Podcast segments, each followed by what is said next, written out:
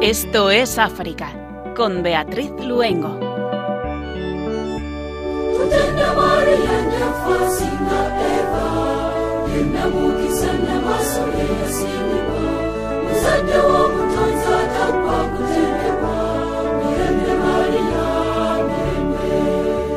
Muy buenas tardes a nuestros queridos oyentes. Encantados de estar con ustedes otra tarde más de jueves en este rato africano de Radio María, la emisora de la Virgen.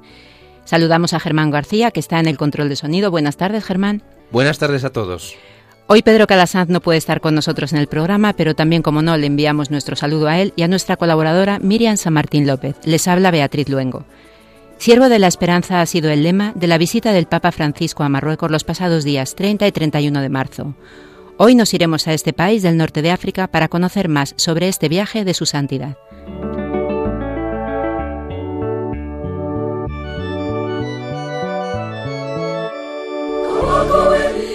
Gracias a la colaboración de nuestra compañera Cristina Abad, de la Voz de los Obispos, tendremos el regalo de escuchar a los dos obispos españoles que nuestra Iglesia tiene en este país, Monseñor Cristóbal López, arzobispo de Rabat, y Monseñor Santiago Agrelo, arzobispo de Tánger.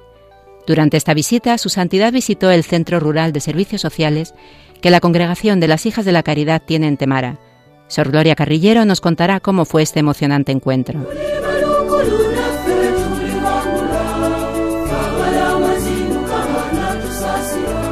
El próximo 25 de abril se celebra el Día Mundial contra el Paludismo y como cada año por estas fechas, Fundación Recover comienza una campaña de sensibilización sobre esta enfermedad.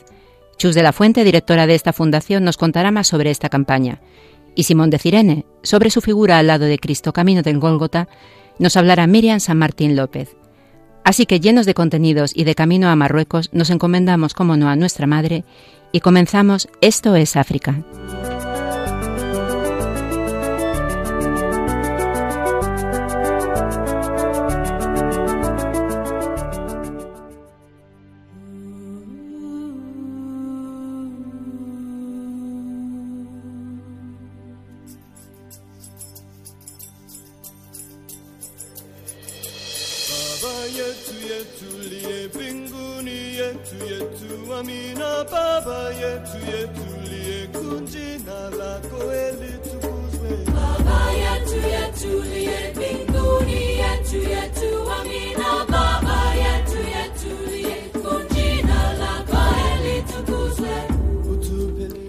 La Iglesia lanza campañas de ayuda ante la destrucción causada por el ciclón Idai en el sur de África.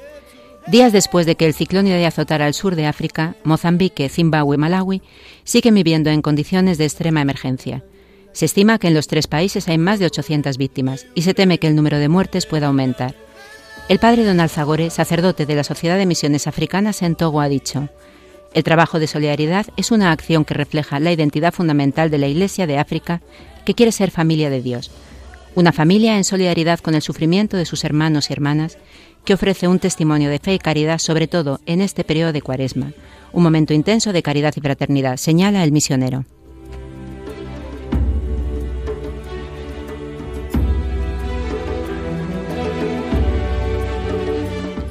Basta de secuestros y asesinatos de sacerdotes y religiosos en Nigeria, Acogemos con gran consternación la noticia del aumento de los secuestros y asesinatos de sacerdotes y religiosos en nuestro país, asegura el mensaje resultante de la primera asamblea plenaria de la Asociación de Directores de Comunicación Diocesanos de Nigeria. Se celebró en el Centro Pastoral de San Juan Pablo II en Makurdi, en el estado de Benue, del 25 al 29 de marzo. El mismo día de la apertura del evento, el 25 de marzo, otro sacerdote nigeriano, el padre John Bako Sewolo, fue secuestrado en su casa en el pueblo de Ankuwai, en el estado de Kaduna, en el centro norte de Nigeria.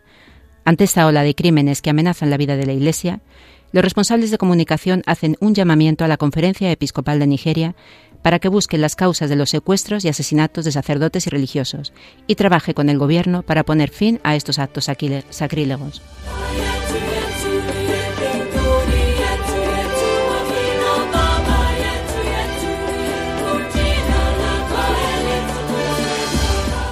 Más de 60 muertos en un ataque terrorista seguido de violencia intercomunitaria.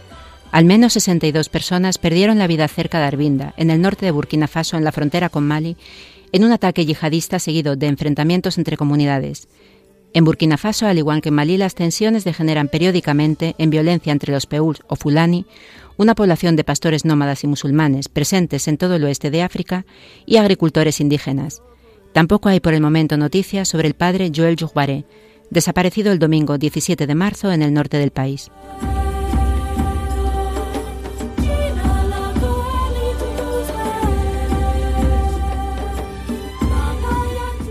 República Centroafricana. El representante de la ONU elogia los esfuerzos de los líderes religiosos por la paz. Quería agradecer especialmente al cardenal Diodonen Zapalainga y al imán Layama Covine por el excelente trabajo que han realizado juntos para resolver la crisis en la República Centroafricana y en particular para resolver la crisis en Bangasú, donde se han multiplicado los esfuerzos para organizar una caravana por la paz, aseguró Manquer Ndiaye, representante especial de las Naciones Unidas en República Centroafricana y jefe de la MINUSCA, durante su encuentro con el cardenal Diodonen Zapalainga, arzobispo de Bangui, y el imán Layama Covine, los dos principales promotores junto con el pastor Nicolás Gerekoyame de la plataforma de confesiones religiosas para la paz en República Centroafricana.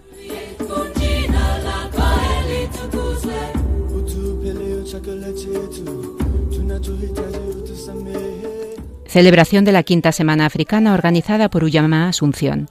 Esta asociación sin ánimo de lucro se constituyó para apoyar desde España la realización de proyectos de desarrollo integral en África que realizan los agustinos de la Asunción. Bajo el lema África en el corazón, democracia y desarrollo, el objetivo es ayudar en la construcción de proyectos en las diferentes comunidades religiosas asuncionistas. Durante los días del 4 al 7 de abril en que ha tenido lugar el encuentro, se han llevado a cabo conferencias, talleres, así como exposición y venta de artesanía africana. La semana concluyó con la celebración de una Eucaristía al estilo africano.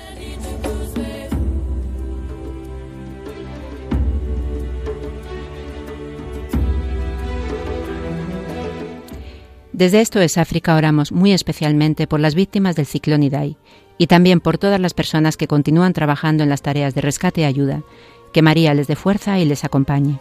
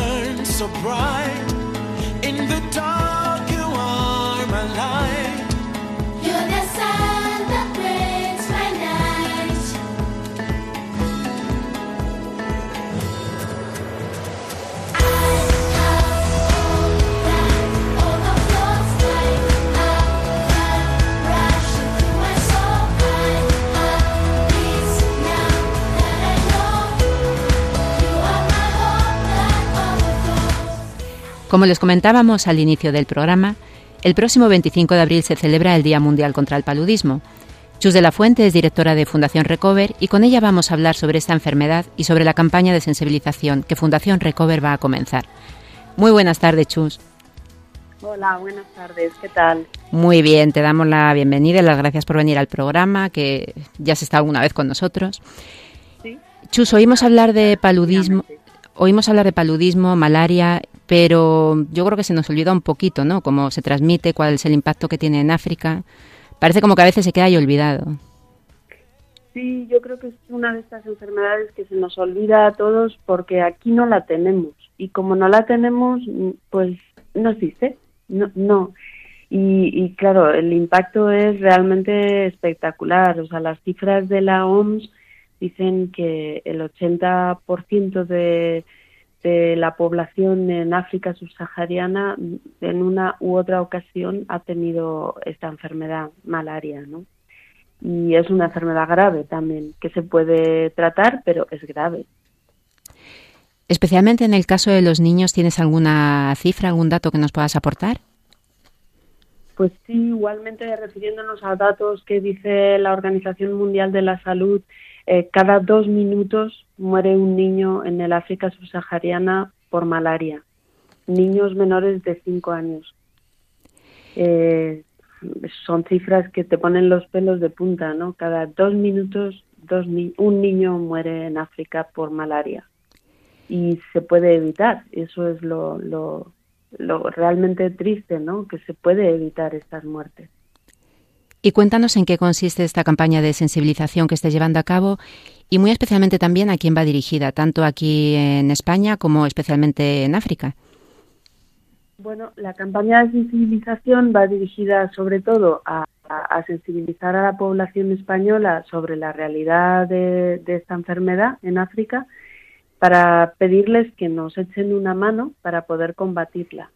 Y, eh, y con esos fondos que ellos nos aporten, nosotros haríamos una, una campaña de sensibilización, concretamente en Camerún, en Yaoundé, y en función de los fondos que obtengamos, pues llegaríamos a más o a menos, pero es una campaña de sensibilización en colegios para que tanto los profesores como los propios alumnos eh, identifiquen la enfermedad en los primeros síntomas y entonces se pueda actuar. Porque cuando la enfermedad se detecta en los primeros momentos, eh, pues puede ser grave, pero es muy difícil, es muy raro que, que fallezca. Se trata muy bien, se la puede tratar. Si se la deja pasar tiempo, entonces ya es otra cosa, completamente distinta. Y además la prevención es bastante sencilla, ¿no? En, en la medida que uno puede. Efectivamente, sí. También en esa campaña de sensibilización allí trabajamos con la prevención. Eh, bueno, pues las mosquiteras.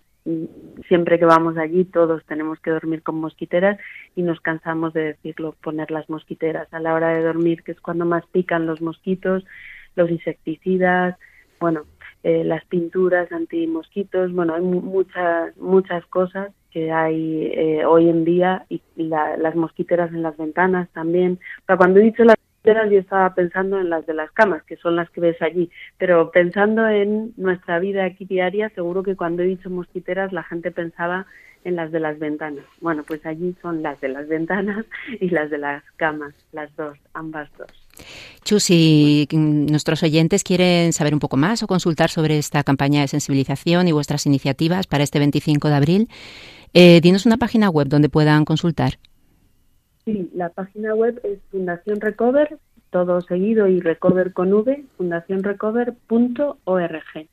Ahí tenéis información sobre la campaña y luego también nos gustaría animar a la gente eh, que acudan al partido de baloncesto que habrá el 14 de abril en el campo del Fuenlabrada es un partido de la ACB, Fuenlabrada, Caja Canarias, donde vamos a estar sensibilizando sobre esta campaña y os animamos a ir a ese partido para colaborar con nosotros. Muchísimas gracias, Chuy. Nos quedamos con dos fechas, el 14 de abril ese partido de baloncesto y el, el, próximo 25 de abril, Día Mundial contra el Paludismo. Así que te damos las gracias de nuevo por haber estado en el programa con nosotros y bueno, seguimos en contacto como siempre, ¿vale? Venga, muchas gracias a vosotros. A vosotros, un abrazo muy fuerte. Venga, un beso. Hasta luego. Adiós.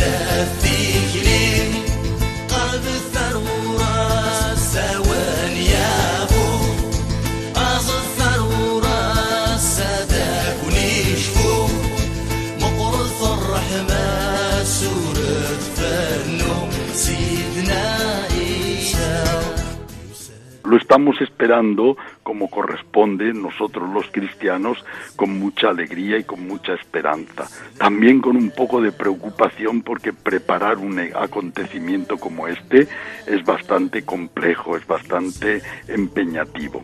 Y el pueblo marroquí lo está esperando con curiosidad, una gran parte, con alegría y entusiasmo una minoría que conoce más lo que es la Iglesia y lo que supone la venida del Papa, y en fin, quizá con desconocimiento otra gran parte, porque todavía no se ha puesto en marcha el, el, digamos la maquinaria mediática para dar a conocer lo que es el Papa, lo que supone su visita, el significado de su persona, etcétera.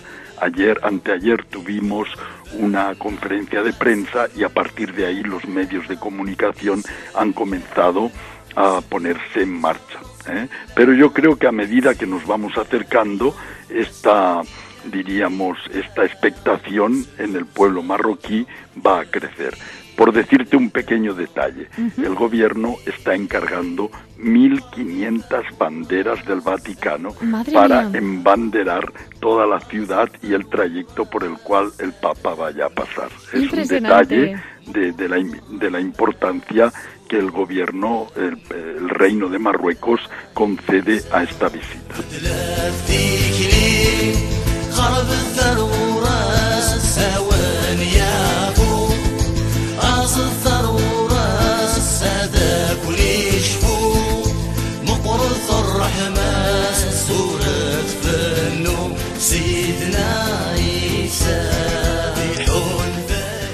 Acabamos de escuchar cómo Monseñor Cristóbal López, arzobispo de Rabat Salesiano, Contaba a nuestra compañera Cristina Abba de la voz de los obispos cómo esperaban y se preparaban para la visita de su santidad, el Papa Francisco a Marruecos, a un país donde los cristianos representan en sus mismas palabras un porcentaje no pequeño sino diminuto.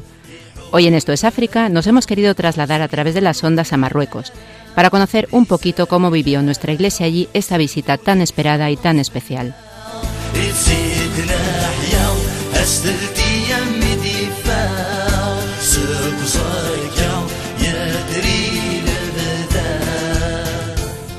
Las hijas de la caridad llegaron a Marruecos en 1922.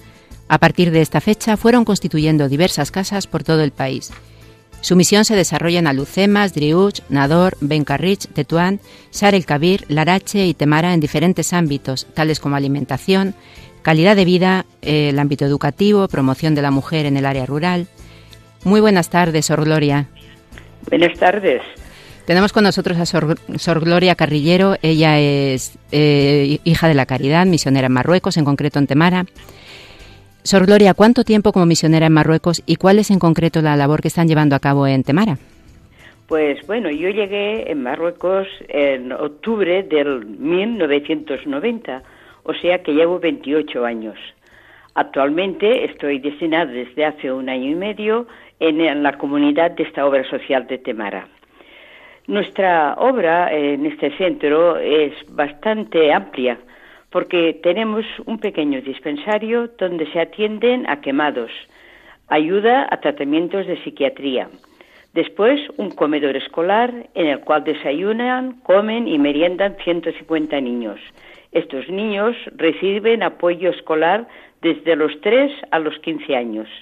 Un programa de atención a la lactancia materna en niños de bajo peso, ayuda a la, a la promoción de la mujer mediante clases de costura y alfabetización en días alternos y visita a domicilio. Este es el complejo de lo que estamos haciendo aquí, la comunidad de hijas de la caridad, que somos tres. Mm, Sor Gloria, estoy oyendo la primera pregunta que me surge es eso, ¿cuántas hermanas son? Tres. Tres, tres. El pasado... estamos ayudadas de personal marroquí. Me ¿eh? imagino, pero... si no, imposible llevar a cabo todo esto. Además, la labor que hacen con del tema psiquiátrico es con niños, ¿no? Por lo que he leído. Sí, la mayoría de los que vienen, tanto quemados como de psiquiatría, son mucho, gran cantidad de pequeños. El pasado 31 de marzo, el Papa Francisco visitaba el Centro Rural de Servicios Sociales que ustedes tienen allí, en Temara, en su segundo día de visita apostólica a Marruecos. ¿Cómo reciben en la comunidad la noticia de que el Santo Padre va a visitarlas? Bueno, fue para nosotras una gran sorpresa y una inmensa alegría. Nunca hubiéramos imaginado una noticia igual. Su Santidad, el Pontífice, va a visitar nuestra obra. Desde luego, era imposible quererlo. Al principio pensábamos que era un sueño. Casi no, no nos lo queríamos. ¿Quién se lo comunicó? El señor arzobispo, Cristóbal. O sea, nos dijo primero, mira, es un pequeño secreto, aún no está seguro, pero es posible que su santidad vaya a vuestra obra. Claro, yo pensaba que era una broma, ¿cómo iba a pensar que iba a venir aquí? Imposible. El pueblo marroquí es muy protocolario y la verdad es que sus ceremonias suelen estar llenas de colorido, de signos, de música. ¿Cómo reciben al Papa Francisco cuando llega allí al centro?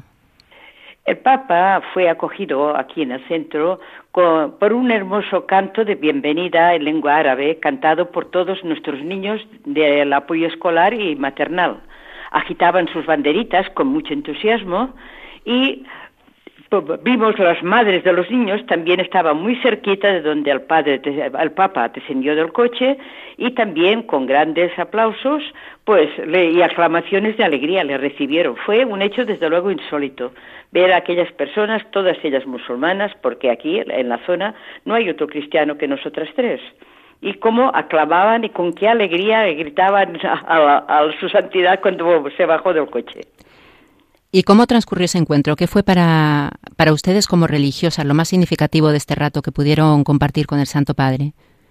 Fue, mm, yo diría que un encuentro muy sencillo y acogedor. El Papa se acercó a todos los que allí le esperaban y los fue saludando con alegría y sencillez que siempre le acompaña a él y para nosotros fue un gran gozo tener tan cerca al Papa, tan cerquita, que y cualquier cosa que le decía, él atendía, él contestaba, o sea, de verdad que fue un encuentro muy emocionante. Y para los fieles y para todas las personas que estaban, que bueno, como comentaba antes usted, son musulmanes, ¿no? Sí, ¿Qué piensan que les aportó esta visita del Papa Francisco? Y no me resisto a, a dejar de preguntarle cómo eran las caras de los niños delante del Papa. Las caras de los niños había que verlos con su alegría. Le, además decían, bienvenido a su, le teníamos que, porque ellos no, sabían pronunciarlo, bienvenido, Papa, bienvenido, Papa Francisco, decían en su idioma. Y era, como él es tan, tan sencillo, Papa, pues yo creo que va dejando huella profunda de testimonio evangélico. Y creo que es esto es lo que recibieron todos los que asistieron allí cercanos a él tan sencillo, tan humano, tan cercano. O sea que de verdad que quedaron emocionados. Había que ver las caras de los niños y de las madres. ¿Y, para lo, ¿Y alguna anécdota que se produjera durante esta visita? Bueno. Aunque fuera poquito tiempo, seguro que hubo alguna. Lo que pasa es que él es muy chistoso. Y él, cualquier cosa que le dijeras, él contestaba con un chiste. Esto es la verdad, que dices, ¿cómo es posible que Papa Francisco? Pues sí, a cualquier cosa hacía broma. Incluso para decirles, nosotras saben que antes llevábamos unas, yo no lo he llevado, pero llevaban una, las hijas de la caridad una corneta, un, un plisado, no sé cómo era, una toca muy grande. Y él empezó a decir, uy, hermanas, menos mal que ahora van así, porque antes hubieran tropezado y él mismo hacía los, o sea que, los gestos delante de la gente. O sea que es tan, tan, tan humano que eh, pasa, o sea que, de verdad, y era de todo un chiste, porque cuando bajó del coche y empieza a señalar, dice uno, dos, tres, dice, ¿tres hermanas? ¿Y cómo llevan adelante esto tan grande? ¿Cómo puede ser? O sea que él, o sea que siempre sacaba puntos de simpatía. Y cuando el Papa ya deja Temara, ¿qué es lo que queda en su corazón y, seguramente en el corazón de todos los que tuvieron el regalo de, participar en este encuentro? ¿Cómo se quedan sus corazones después? Yo pienso que para todo el mundo una acción de gracias por haber tenido tan cerca al sucesor de San Pedro porque claro, puedes ir a Roma y puedes verlo, pero tan cerquita y verlo en nuestra casa. Después nos pareció en serio y decíamos, pues sí, mira, aquí ha pisado, aquí ha entrado, aquí ha estado su santidad, o sea que fue tan cercano, fueron 45 minutos, desde luego, de cielo. Sí, porque no le hemos preguntado eh, cómo es Temara, porque no debe ser muy grande, no debe ser pequeñito. Bueno, Temara está a 6 kilómetros de aquí. Nosotros, como dice Papa, a las periferias, estamos un poco alejadas de Temara. Donde nosotros vivimos, sí, nuestro complejo es muy bonito y habrán visto muchos de las personas, porque, bueno, esta visita fue privada, también hay que verlo. Y al ser privada vino Papa con el obispo y el nuncio solo, no vino con gente que la acompañaba, por lo tanto fue para nosotras solamente, porque las autoridades se quedaron afuera, la recibieron y esperaron a que el Papa saliera. Esto fue también una gran suerte para nosotras. Una visita muy familiar, sí, muy... Sí, fue muy familiar. Entonces decíamos que nosotros estamos entre Temara y Mers el Gers, que es otra población que hay al lado. Son poblaciones que van creciendo y mucho, pero nosotros estamos rodeadas de chabolas de los pobres. Hay muchísima gente que vive en casas muy pobres. Por eso hay un hospital de quemados, que decíamos al principio. Se queman mucho los niños, por sus casas no están apropiadas y, y claro, pero que el Temar es grande, ¿eh? ya tendrá, yo no sé, pero yo creo que más de 100.000 habitantes tiene. ¿eh?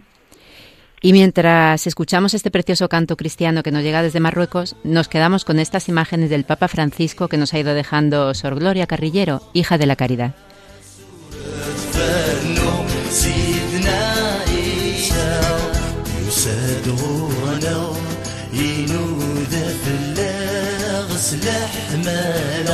يسلم دانا فايل Feyirden bebedna يسادغونا ينودى في اللاغ سلاح مالا يسلم دانا فايل دانا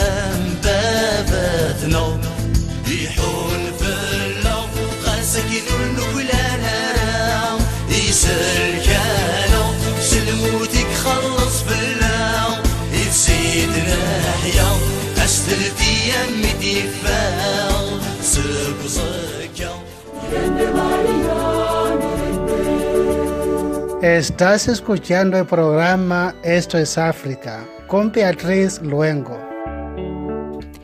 Y continuamos con Sor Gloria Carrillero, misionera, hija de la Caridad en Temara, Marruecos. Y con ella vamos a continuar hablando sobre la visita del Papa Francisco a este país. Sor Gloria, seguimos con, usted con la entrevista. Monseñor Cristóbal López, arzobispo de Rabat, hablaba sobre la cantidad de banderas del Vaticano que se habían encargado para recibir al Papa Francisco. En un país donde los cristianos son tan minoritarios, ¿cuáles han sido esos signos externos que se han preparado ¿no? para mostrar este cariño y respeto que acompaña siempre a la figura del Santo Padre?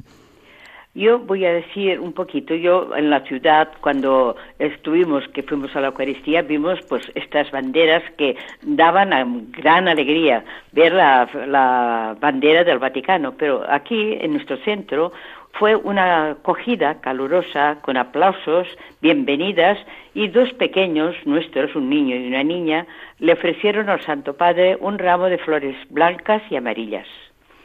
Las hijas de la caridad allí presentes le mostraron su gozo, su alegría de poderle tener tan cerca, porque había una representación de hijas de la caridad de Marruecos en las distintas casas que estamos y también nuestros superiores provinciales de Sevilla. De todos los actos que se han realizado en esta rápida visita de, bueno, realmente un fin de semana, ¿no? Un sábado y un domingo, ¿en cuáles han podido participar?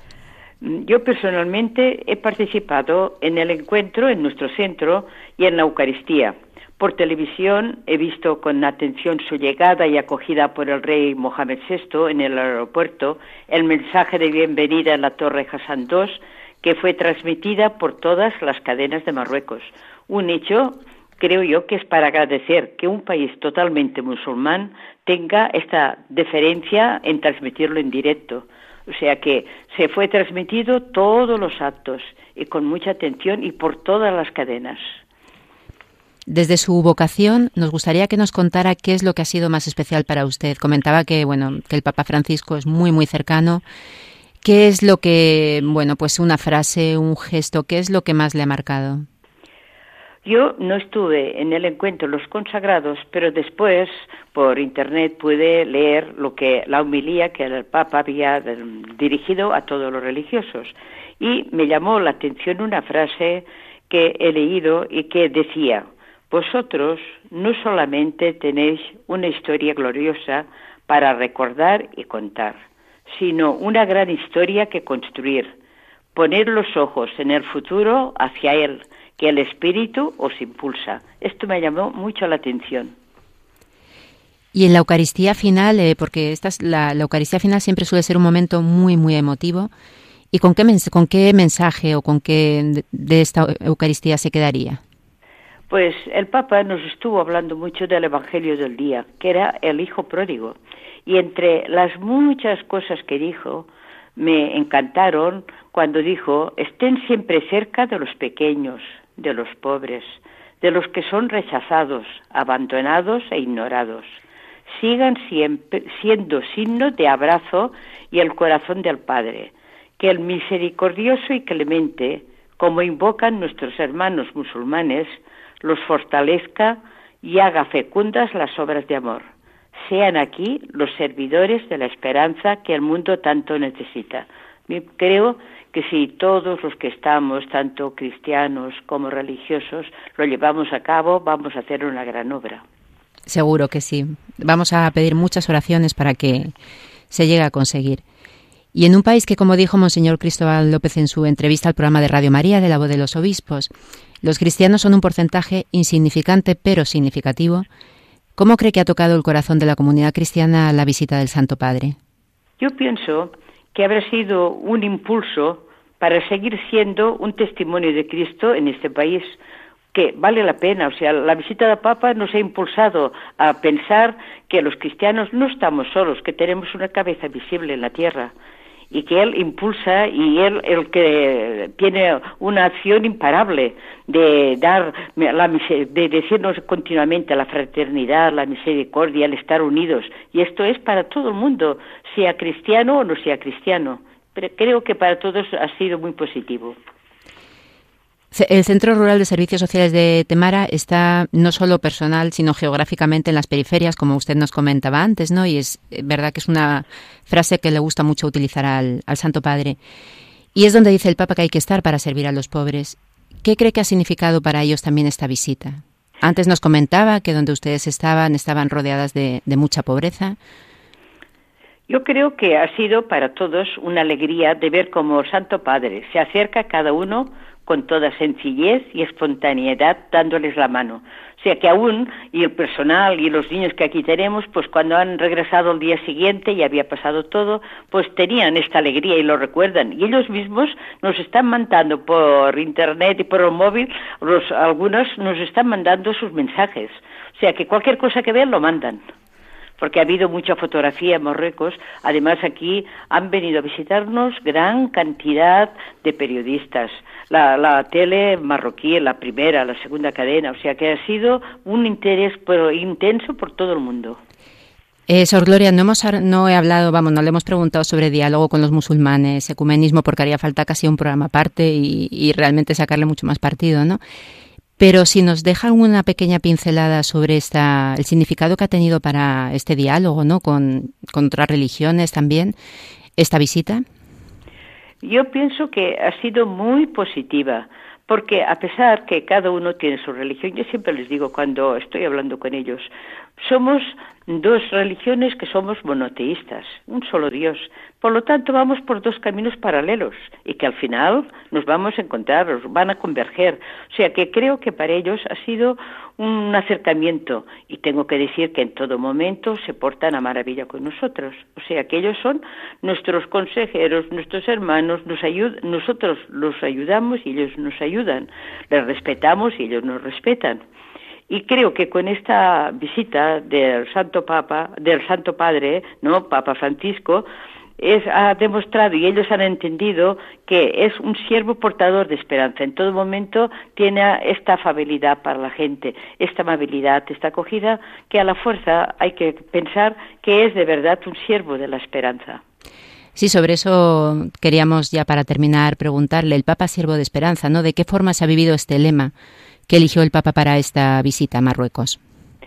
Pues eh, eh, el lema es que ellos desde un principio la han esperado con alegría y el Papa ha demostrado, o sea, que esta esperanza que tenían y el, el, pensar, o sea, que ellos yo creo que tienen una idea muy clara de los cristianos, de los que estamos junto a ellos y que estamos día y noche y en todo momento que ocurre en nosotros. Y han visto que el que representa a esta iglesia, pues lo han visto que es así, un servidor de esperanza. Yo pienso que ha sido en todos los motivos y todos los ejes un punto de mucha positivo para toda la iglesia de aquí y también para los que estamos viviendo aquí también. Sor Gloria, estamos Germán y yo aquí los dos escuchándola con una envidia tremenda de haber podido estar tan cerquita del Santo Padre, de tantos momentos bonitos que nos ha contado. Así que bueno, vamos a ir ya terminando, pero sí que, Sor Gloria, vamos a terminar con la, la entrevista con las palabras de Monseñor Cristóbal López, arzobispo de Rabat, que también nos dejó a los oyentes de Radio María en el programa de nuestra compañera Cristina Abad, de la voz de los obispos. Le invitamos a que, bueno, se quede con nosotros. Le damos muchísimas gracias por su testimonio, su testimonio haber estado con nosotros en el programa. Y la esperamos para próximos programas. Gracias. En ese sentido, nosotros vemos venir al Papa como alguien que nos va a dar aliento. También a la pequeña comunidad cristiana eh, yo creo que su presencia nos dice adelante, estáis en el buen camino, seguid trabajando en el diálogo interreligioso, seguid estando unidos a los otros cristianos en el ecumenismo, seguid adelante atendiendo a los más pobres.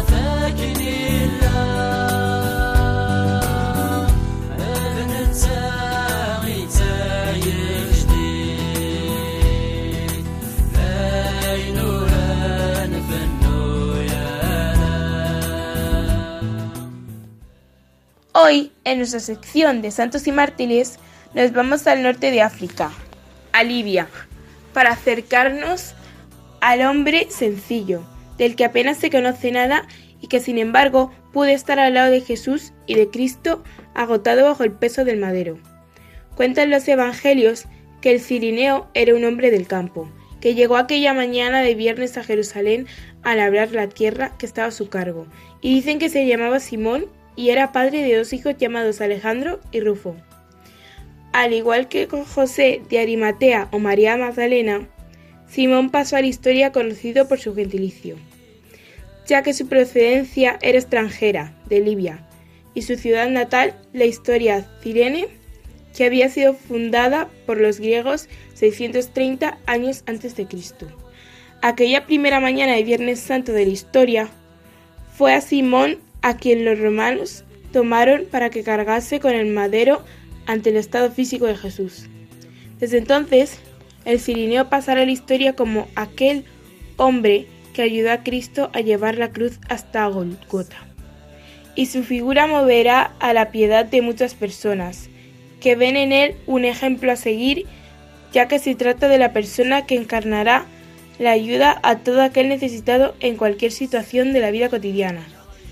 Simón tuvo un encuentro con la cruz de Cristo, una cruz que era la salvación del mundo. Él no sabía, él no lo sabía, pero aquel encuentro, incómodo al principio, fue el comienzo de su salvación. La presencia de Simón de Cirene nos invita a ayudar a llevar la luz a ese Cristo vivo, presente y actual, en medio de nosotros.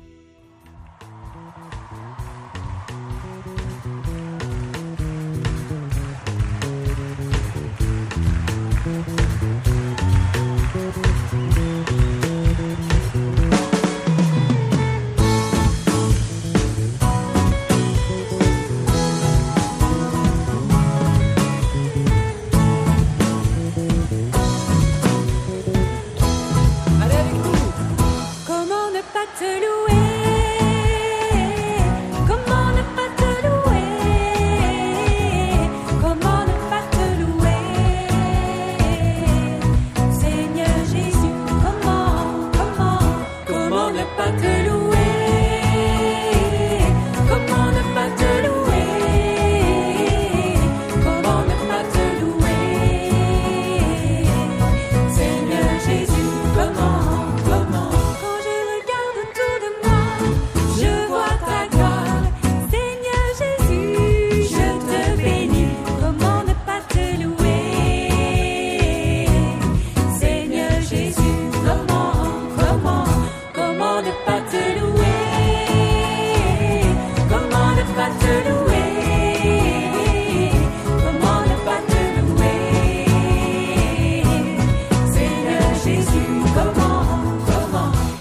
Hoy en Esto es África hemos viajado a Marruecos para conocer de cerca cómo se ha vivido la visita de su santidad el Papa Francisco a Marruecos, los preparativos, en palabras de Monseñor Cristóbal López, arzobispo de Rabat, y la cercanía del Santo Padre durante su viaje, cuando visitó el Centro Rural de Servicios Sociales de Temara, que las hijas de la caridad tienen allí.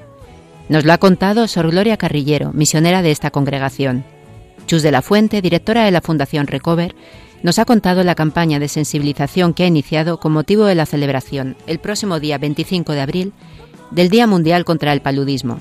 Y con Miriam San Martín López, a Libia, para traernos la entrañable figura de Simón de Cirene, un sencillo hombre de campo que tuvo un encuentro con la cruz de Cristo, una cruz que era la salvación del mundo.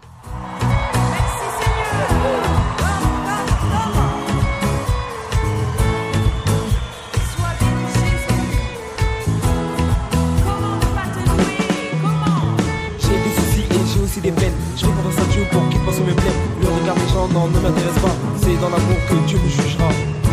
En lui j'ai la foi. Son amour pour moi. En lui j'ai la foi. Comment ne pas te louer?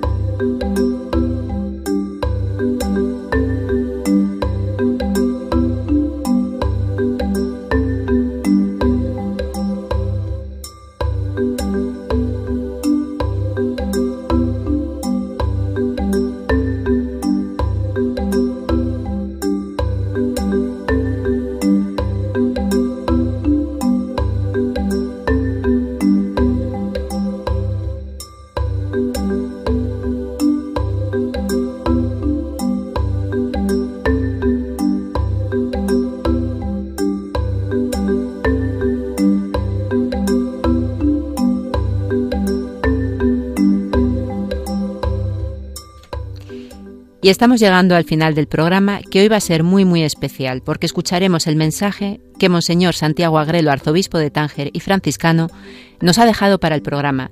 Realmente ha sido un regalo haber podido escuchar a los dos obispos españoles en Marruecos en Esto es África. Les damos las gracias de corazón. Muchísimas gracias a Sor Gloria Carrillero por su testimonio sobre la visita del Papa Francisco que nos ha dejado desde Temara. Le enviamos un fuerte abrazo. También a Chus de la Fuente. No nos olvidemos del 25 de abril, Día Mundial del Paludismo. Por supuesto a Cristina Abad, nuestra compañera de la voz de los obispos, a Germán García en el control de sonido y a Miriam San Martín López con su sección de santos y mártires. A todos nuestros oyentes les recordamos nuestro correo electrónico esto es. Estamos encantados de que nos escriban y les invitamos a que sigan escuchándonos aquí en Radio María, ahora con este precioso mensaje que nos ha dejado Monseñor Santiago Agrelo. Hasta dentro de 15 días, si Dios quiere, que María les acompañe y les guarde.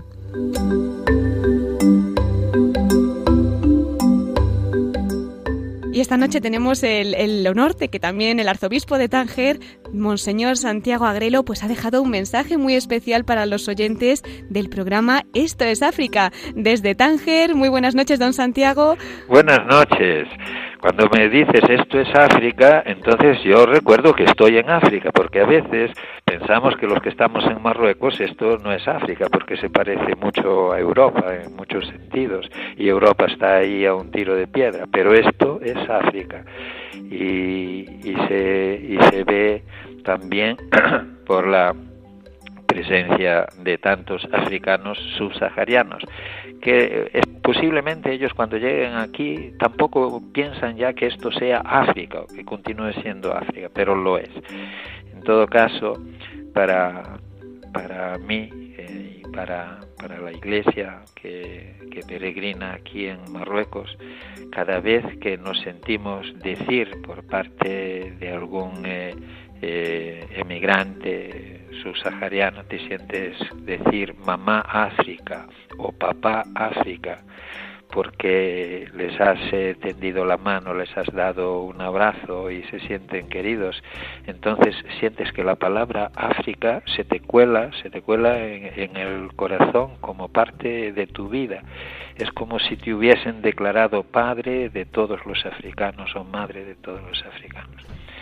Y en ese sentido, aquí vivimos en una situación muy privilegiada, el contacto con una tierra, con un continente que es rico de todo, rico de recursos y rico de humanidad, y que sin embargo, no obstante esa riqueza de recursos, está reducido a la pobreza porque otros que no son los africanos disfrutan de esos recursos. El hecho de, de, ser parte de este continente, de este mundo, incluso de esta pobreza, te hace sentir eh, por dentro un estremecimiento de gratitud a Dios nuestro Señor, de haber podido entrar en contacto con este mundo y con esta gente. Es una, es una riqueza enorme para el corazón y para la vida interior. Sí, a mí me gusta que me llamen papá. Preciosa esa paternidad de los sacerdotes, que no decir de un arzobispo. Pues nosotros también hemos entrado en el corazón un poquito de esa tierra, don Santiago, y yo creo que los oyentes de Esto es África también se han contagiado de ese amor, ¿no? Le agradecemos mucho este mensaje con nuestros oyentes y confiamos que nuestras oraciones también lleguen a esa bendita tierra. Seguro. Un abrazo. Muchas gracias, Monseñor Santiago Agrelo, arzobispo de Tánger.